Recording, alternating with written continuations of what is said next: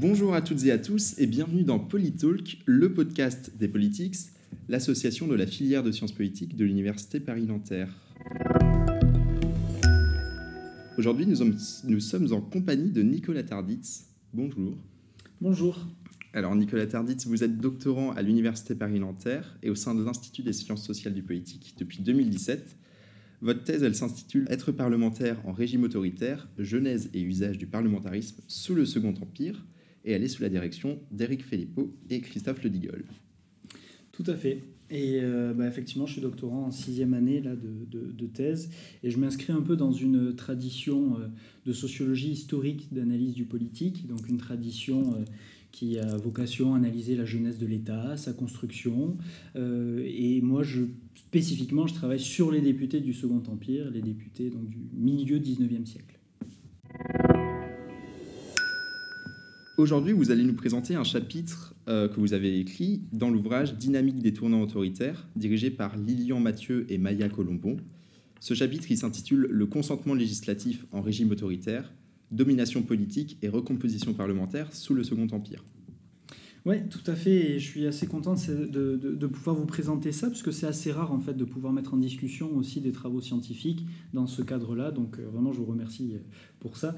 Et euh, pour vous expliquer bah, rapidement hein, la, la, méthode, la démarche, c'est essayer de comprendre qu'est-ce qui fait la stabilité du Second Empire. Parce que le Second Empire, c'est un régime que beaucoup qualifient d'autoritaire. Hein. Je ne suis pas là pour, le, pour, le, pour lui apporter en tout cas un titre ou une qualification, mais en tout cas c'est un régime qui a été particulièrement stable, puisque seule une défaite militaire euh, l'a véritablement stabilisé, déstabilisé en 1870.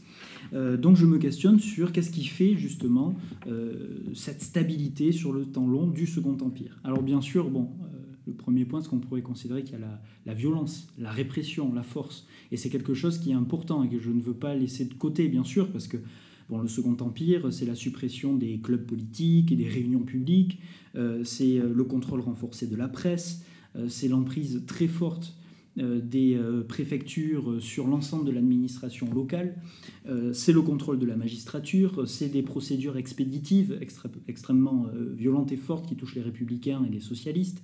Bon, tout ça, c'est quelque chose d'important, mais qu'il ne faut pas, qu'il faut pas laisser, en tout cas, à côté de l'analyse. Néanmoins, je dis que ça suffit pas, et qu'il faut également s'intéresser à la question du consentement de ceux qui font vivre le régime, et notamment euh, euh, les parlementaires, qui est une élite, une, des élites intermédiaires, qui vont consentir à l'autorité. J'essaie de comprendre ben, les logiques finalement de fidélisation euh, d'une fraction particulière de l'élite sociale.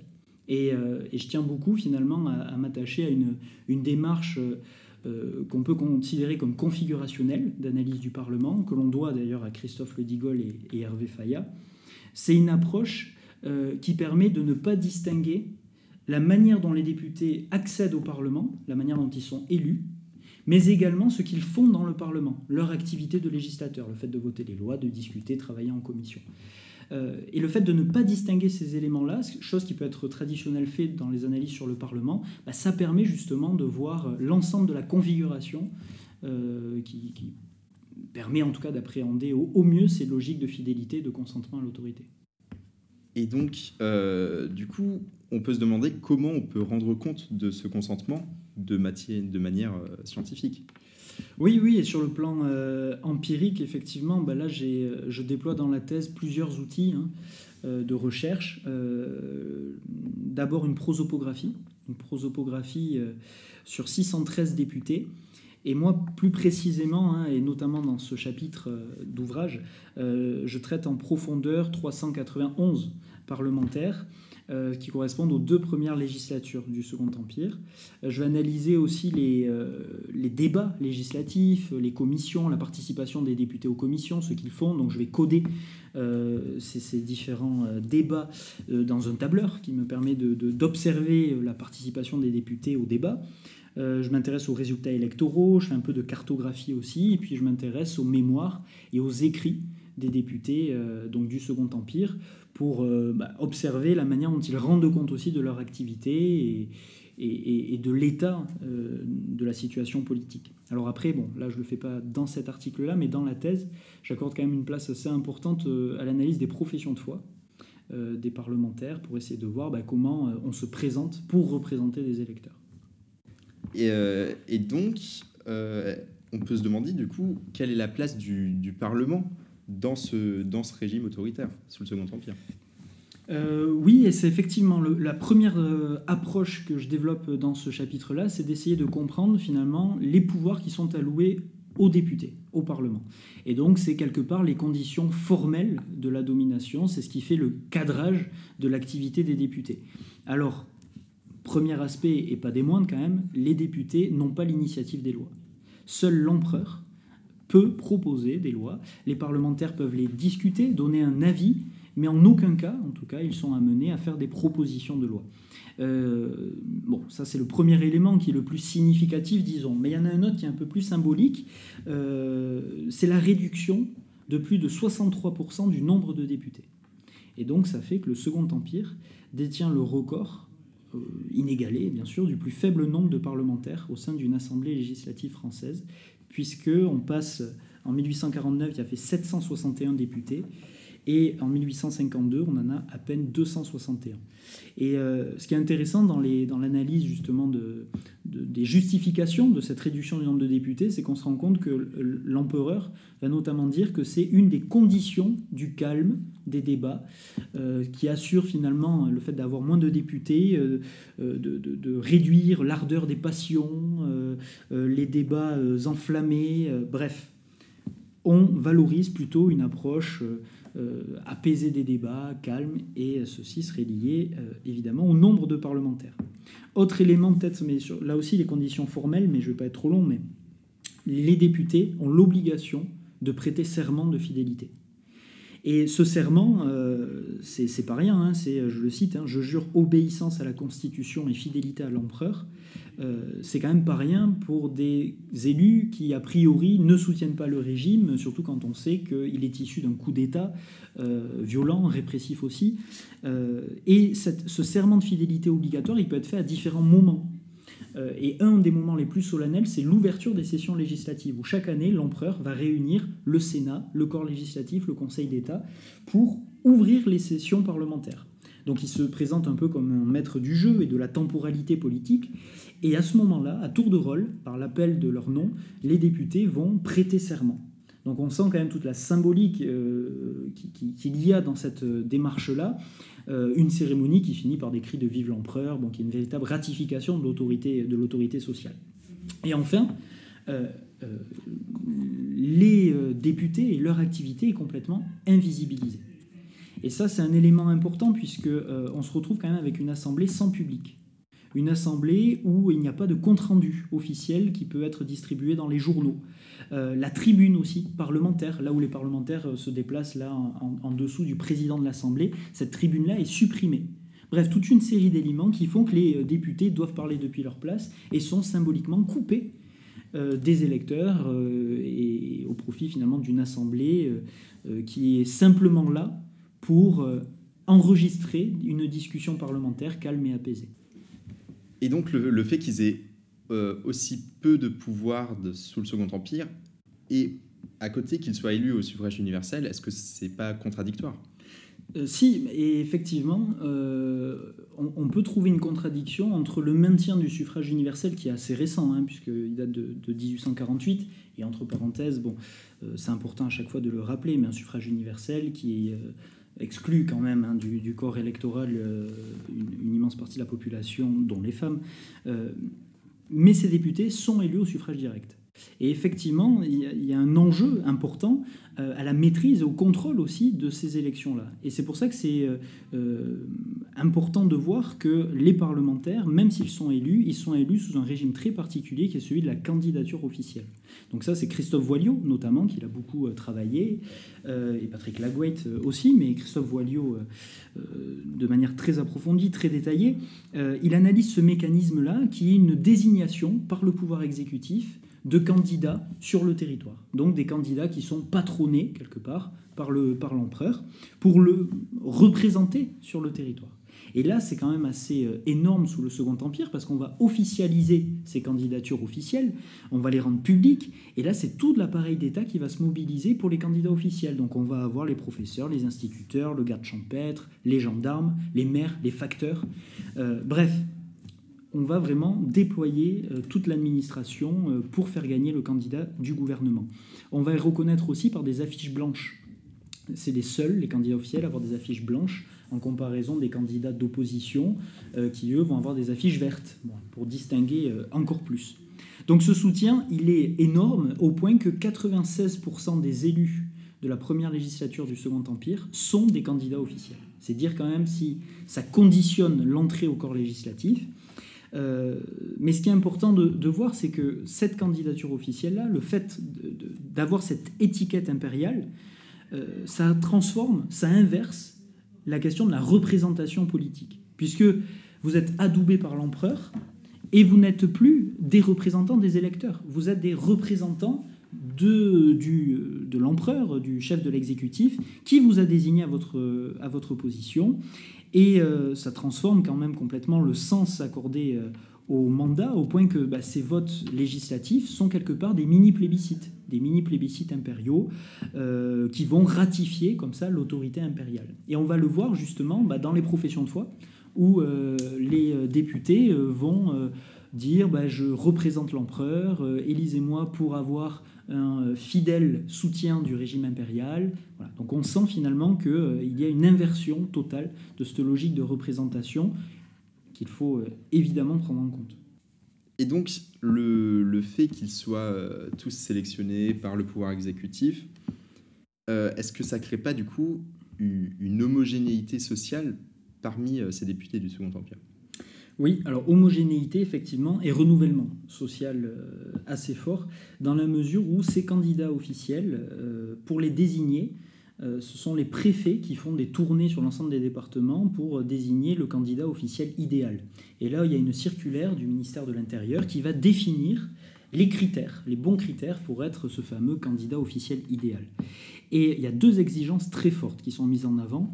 D'abord, euh, donc je, dis, hein, je cite cette circulaire, il faut être un homme indépendant, populaire, ayant fait fortune et ayant fait un noble usage euh, de son bien. Autrement dit, on demande que ces candidats officiels euh, détiennent un capital économique important et qu'ils puissent aussi le distribuer par la charité. Et ça, c'est quelque chose qui est très spécifique quand même à ce milieu, à ce mi-temps du 19e siècle, où la richesse est d'abord une garantie d'honorabilité, avec toute une logique liée aussi au patron paternaliste du 19e siècle, euh, avec le déploiement de la philanthropie, de la charité, mais c'est aussi lié à la capacité à faire fortune, puisque le, ce, mi-temps du 19e, c'est le cœur de la révolution industrielle, avec euh, révolution des transports par le développement des routes, des chemins de fer, euh, des chemins de fer organisés par six grandes compagnies. Hein. On a des télégraphes qui se développent un petit peu partout. On va agrandir les ports. Grosse révolution urbaine, et notamment à Paris, puisque vous avez les énormes chantiers, les grands travaux haussmanniens. Euh, vous avez également une révolution bancaire et manufacturière très forte avec les forges qui se déploient sur le territoire. Bref, c'est une période de prospérité très importante.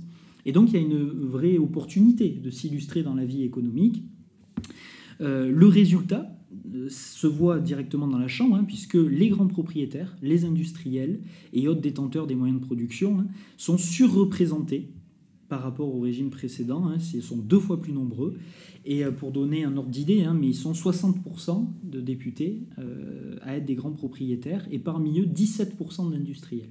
C'est dire quand même leur, force, au point que ce chiffre-là montera à un cinquième en 1863. Bon, ça, c'est le premier critère, le fait d'être un patron notable, quelque part. Le deuxième critère, et il est très important aussi à prendre en compte, mais c'est l'absence de passé politique. Et là encore, c'est les termes de la circulaire ministérielle, euh, où on va euh, même avoir des plaisanteries de l'époque qui vont dire bah, si vous voulez être député, il faut être garde champêtre. Et vous allez avoir euh, toute une série de députés, donc c'est 73% de députés qui sont des primo-entrants qui n'ont jamais eu une activité politique nationale de ministres, de sénateurs, de parlementaires. Et même parmi eux, euh, il y en a plus de 20% qui n'ont même pas exercé une fonction politique locale. Jean-François Paul Rambourg, c'est quand même euh, un cas intéressant, euh, Jean-François Paul Rambourg, puisque lui, il est né en 1799. il a obtenu la concession des mines de, de son père. c'est un élu local dans l'Allier, mais lui, il échoue quatre fois à être député euh, sous la monarchie euh, de Juillet. Et le Second Empire, c'est une opportunité incroyable puisqu'il obtient la candidature officielle et il est élu sans difficulté, première fois qu'il se présente sous le Second Empire, en 1857. Et donc c'est dire quand même ces réussites économiques-là, euh, où quelque part on va avoir ces entrepreneurs qui vont s'intégrer dans le champ politique, autonome, euh, et le Second Empire va favoriser l'émergence de ces patrons notables qui ne sont pas des hommes de parti ni des propriétaires fonciers traditionnels. Et on va voir s'entrechoquer quelque part à la fois des transformations rapides de l'économie et en même temps un besoin de renouvellement du jeu politique euh, demandé euh, par l'empereur. Donc c'est quelque part cette rencontre-là entre les transformations économiques d'un côté et en même temps les transformations politiques qui explique aussi cette dynamique autoritaire, puisque c'est le titre euh, de l'ouvrage de Maya Colombon et, de Lilian Mathieu. Et donc, est-ce que le fait qu'ils aient tous le même profil social, euh, est-ce que ça n'a pas des conséquences directes sur leur travail euh, au sein de l'Assemblée? Alors plus même qu'une homogénéité sociale, là pour le coup, c'est vraiment le mode d'accès au Parlement qui fait justement leur activité parlementaire. Parce que ces députés-là, euh, ces nouveaux députés sont des purs produits du régime. Sans la candidature officielle, ils ne rentrent pas à l'Assemblée. Donc ce sont euh, des bleus quelque part de la politique. Euh, et pour eux, c'est la première confrontation à la Chambre. Euh, ils se retrouvent face à quelques députés quand même établis, hein, qui, euh, qui, ont une expérience parlementaire. Mais justement, on va voir au début euh, toute une série de, de, petits problèmes qu'ils rencontrent pour prendre la parole. Et donc je l'évoque rapidement dans le chapitre, mais on va avoir notamment des parlementaires qui vont lire leur discours et leur prise de parole dans la Chambre, et ils vont être moqués publiquement par euh, ceux qui ont cette expérience-là en disant mais attendez, c'est pas très parlementaire tout ça, c'est pas très euh, légitime de, lire et au contraire, il vaut mieux euh, porter sa voix. Bon, mais c'est un exercice difficile, d'autant plus encore une fois qu'il n'y a pas de tribune, hein, donc il faut parler depuis sa place. Souvent, on n'entend pas les parlementaires, donc on leur demande de parler plus fort. Bon, donc il y a un jeu comme ça de réajustement de bah, d'agents politiques quelque part qui n'ont pas cette expérience-là. Mais sur le plan de leur activité elle-même, ce sont des députés qui sont a priori un peu plus enclins à obéir. Euh, et c'est pour ça que moi je, considère que ce sont des oblats, et c'est une, référence directe au travail de Pierre Bourdieu et de Monique Saint-Martin qui ont travaillé plutôt sur le champ épiscopal. Mais euh, ça fonctionne bien là aussi, puisque quelque part, l'Empire a investi, symboliquement bien sûr, il a investi dans des agents qui en soi, sans l'institution impériale n'aurait pas pu exercer une activité politique de cette ampleur-là. Et donc, euh, quelque part, hein, même s'ils ont un capital social local important, qu'effectivement ils ont même un capital économique important, ben, le fait de devenir euh, député ratifie cette position sociale, donne, consacre quelque part politiquement aussi une réussite économique et les amène à ne pas contester le régime. Et donc on va se rendre compte que euh, dans les commissions, dans les débats, dans les votes, ils vont systématiquement accepter, consentir à l'autorité et voter l'ensemble des projets, des projets euh, de l'Empire. Et donc du coup, comment cette situation elle va évoluer au, cours euh, du, Second Empire? Euh, alors, ce n'est pas directement l'objet de l'article, parce que là, effectivement, j'analyse vraiment les débuts du régime, dans lequel il y a cette stabilité politique qu'on peut observer. Mais dans la thèse, j'essaye de montrer comment, effectivement, ça va se fragiliser petit à petit fragilisé, lié aussi au fait que euh, ces parlementaires élus sous les deux premières législatures sont pour beaucoup réélus. Donc il y a quand même euh, progressivement un véritable apprentissage, une spécialisation de l'activité politique, en tout cas de ces parlementaires, qu'il faut prendre en compte. Mais malgré tout, euh, j'observe que sur la, deuxième législature, hein, il va y avoir deux moments assez fondamentaux sur lesquels les parlementaires vont commencer à critiquer le régime. Euh, et ces deux moments-là, ils sont liés d'abord au moment d'unification de l'Italie, de, l'unité italienne, dans lequel la France euh, soutient euh, cette mobilisation et cette guerre pour l'unité italienne. Et en fait, ça va réveiller des dispositions religieuses des parlementaires catholiques qui s'inquiètent de voir dans cette participation de la France à cette, à cette unité italienne, ils s'inquiètent du pape. Et justement de, son pouvoir temporel, euh, du fait de le protéger, de protéger aussi euh, ce qu'il est euh, à Rome et au Vatican. Donc il y a tout l'enjeu finalement pour ces, pour ces catholiques de quelque part coupler à la fois ce qu'ils sont et en même temps ce qu'ils doivent au régime. Et on va retrouver exactement la même situation, mais là plutôt un réveil des dispositions quelque part économiques des parlementaires, puisque le traité de libre-échange avec l'Angleterre va être assez déterminant pour, euh, pour le réveil de l'opposition, puisque les députés vont être complètement exclus de ce débat-là. Il va être euh, fait dans l'été, les parlementaires ne pourront pas en discuter dans l'Assemblée, mais malgré tout, quelques députés vont trouver l'occasion d'évoquer ce débat-là. et de, porter la critique, puisque ça rentre directement en contradiction avec leurs intérêts, puisque vous avez toute une frange euh, des industriels euh, qui, ne sont absolument pas favorables à ce traité de libre-échange qui peut effectivement mettre à mal leur, leur situation économique. Donc on sent à la fois ben, ce réveil dispositionnel et en même temps cette spécialisation politique, et j'essaye de montrer ben, dans la thèse justement comment progressivement euh, on peut sentir cette fragilisation de la configuration. Et donc comment ce, travail sur le Second Empire, il peut venir questionner sur l'objet de l'autoritarisme euh, bah c'est le effectivement là c'est le sens peut-être de l'ouvrage euh, en tant que tel euh, de Lilian Mathieu et Maya Colombon dans lequel il y a plusieurs contributions qui traitent évidemment des, perspectives historiques hein, puisqu'il y a aussi un article sur le régime de Vichy mais plus largement c'est-à-dire à la fois aussi des comparaisons internationales et qui fonctionnent plutôt bien le, sens de l'ouvrage, il était quand même de, sortir des analyses qu'on peut considérer comme taxinomiques des régimes. Autrement dit, des analyses qui vont qualifier les régimes et donner euh, un qualificatif comme ça, euh, tel régime est autoritaire, tel autre ne l'est pas. Bon, c'est pas du tout la démarche euh, de l'ouvrage, qui s'intéresse plutôt en effet aux dynamiques, la manière dont on peut avoir un régime d'ordre qui va assurer sa stabilité sur différents aspects, pas que par la force, justement, mais aussi par d'autres, aspects. Et moi, ce que j'essaye de montrer dans cet article-là, c'est que euh, la stabilité de ce régime doit beaucoup, justement, à la fois à la rencontre entre euh, des transformations économiques, mais aussi donc des besoins de renouvellement euh, liés à la transformation politique. et je pense que c'est cette rencontre-là, cette, cette dynamique, justement, qui permet quelque part d'être un peu généralisé. Euh, et puis, euh, bon, je me, je me, permets de faire un petit, euh, un petit retour sur le présent, puisque justement, puisque notre démarche, elle n'était pas de questionner qui est autoritaire ou qui ne l'est pas, on analyse quelque part des mécanismes de domination. Et ces mécanismes, ils sont applicables un peu partout. Et quelque part, en travaillant sur le Parlement, l'imposition du pouvoir exécutif sur le législatif, on la retrouve partout. On la retrouve y compris en France.